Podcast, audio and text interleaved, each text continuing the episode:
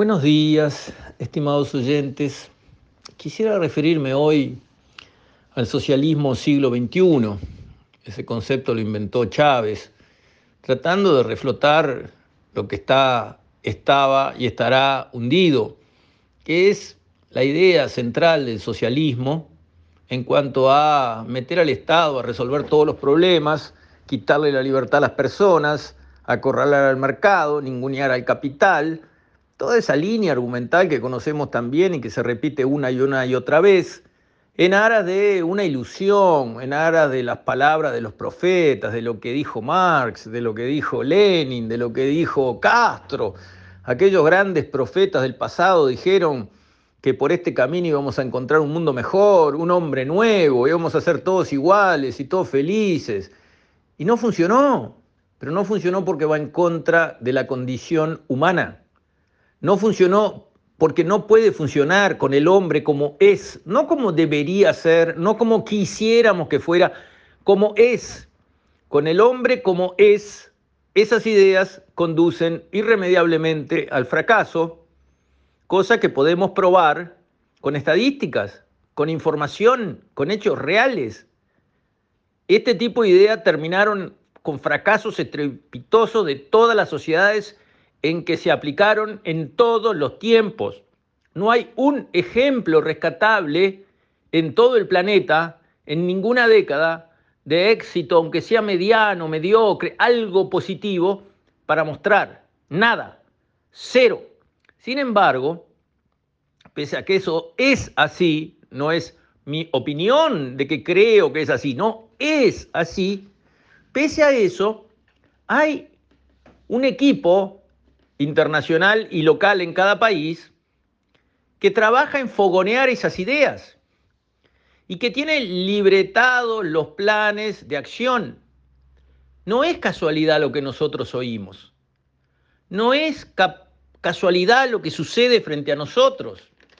Les voy a citar, nada más que como referencia, algunos autores, algunos intelectuales de izquierda, que han marcado el rumbo, que han dicho qué es lo que hay que hacer y cómo hay que hacerlo, y después lo que nosotros vemos frente a nosotros es el cumplimiento puntilloso de esas pautas, de esas líneas de trabajo. Está libretado, no hay nada que sea sorpresivo, que nazca, digamos, de la creatividad del momento. No, nunca. Escuchen ustedes, Gramsci, quien fue presidente del Partido Comunista Italiano, dijo primero dominar la cultura. ¿Funciona así? ¿La izquierda se mata por dominar la cultura? ¿Sí o no? Smith dijo dividir la sociedad en amigos y enemigos. ¿Es así? Tal cual. Tal cual, lo vemos en todos los países en que avanzan estas ideas socializantes, son ellos contra nosotros, es la grieta, es el relato, es todo lo que está mal es culpa de ellos y todo lo bueno del mundo es mérito nuestro. Somos radicalmente distintos, irreconciliables. Ahí lo tenés a Smith. Freire, su pedagogía del oprimido, manipular y adoctrinar. Tal cual, servirse de los pobres y de los que están en mala situación para envenenarlos, despertarles la envidia, despertarles todo lo malo que puede tener una persona para ser agresiva contra los demás, para estar enojada con los demás. Y por último, la CLO. La CLO dijo, hay que manipular las demandas sociales para pasar por encima de las instituciones. Está dicho, escrito y publicado.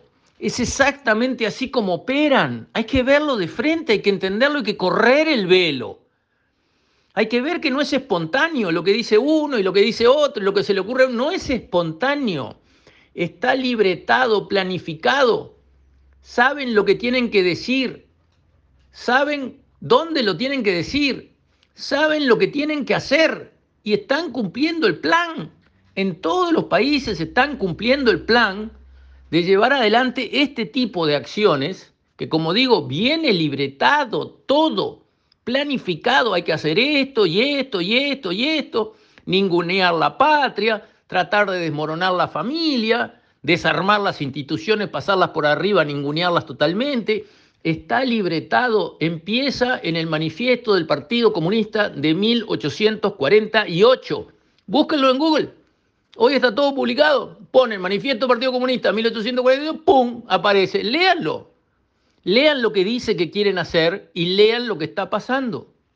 Entonces, lamentablemente, como dice Thomas Sowell, que es un, buen pensador, cuenta y dice así, gran parte de la historia social del mundo occidental en las últimas tres décadas, él lo puso esto hace unas décadas atrás, ha sido una historia de cambiar lo que funciona por lo que sonaba bien. Eso es lo que nos está pasando. Y en eso estamos todos en Occidente.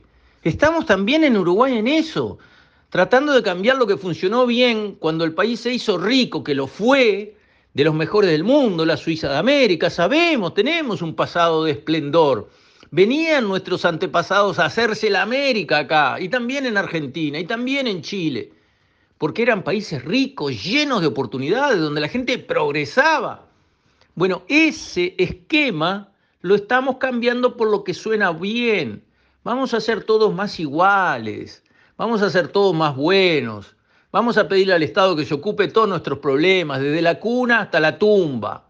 Suena bien, resultado es malo, termina fracasando estrepitosamente y nos encierra en un corral de mediocridad, de envidia y de irresponsabilidad al final, nadie es responsable de nada que liquida a las naciones que avanzan mucho en esa línea.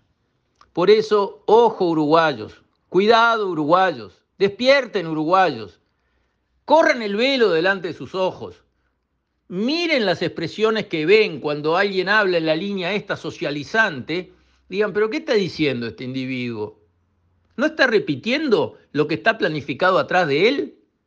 ¿No está siguiendo la línea que fracasó en tantos países y que si la aplicamos acá como él plantea, vamos a terminar miserables, como ha sucedido en tantos y tantos y tan tristes episodios en distintas sociedades del mundo a lo largo de las décadas pasadas? Es tiempo de abrir los ojos y de reconocer quién es quién y tener cuidado con los lobos con piel de cordero. Con esto Estimados oyentes, me despido. Hasta mañana, si Dios quiere.